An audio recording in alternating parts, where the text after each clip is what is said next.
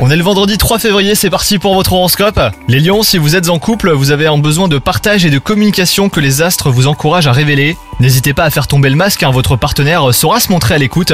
Quant à vous les célibataires, votre ciel du moment laisse présager une ouverture spirituelle, émotionnelle et sentimentale hein, plutôt inhabituelle. Au travail, il vous tient à cœur de vous sentir euh, utile et de transmettre à autrui.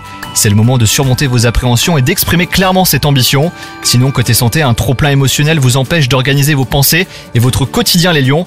Donc prenez bien le temps de faire une pause et de ne penser euh, qu'à ce qui vous fait du bien. Ce qui peut vous aider, un environnement calme, par exemple presque isolé, après quoi votre corps et votre tête se montreront plus coopératifs. Bonne journée à vous les lions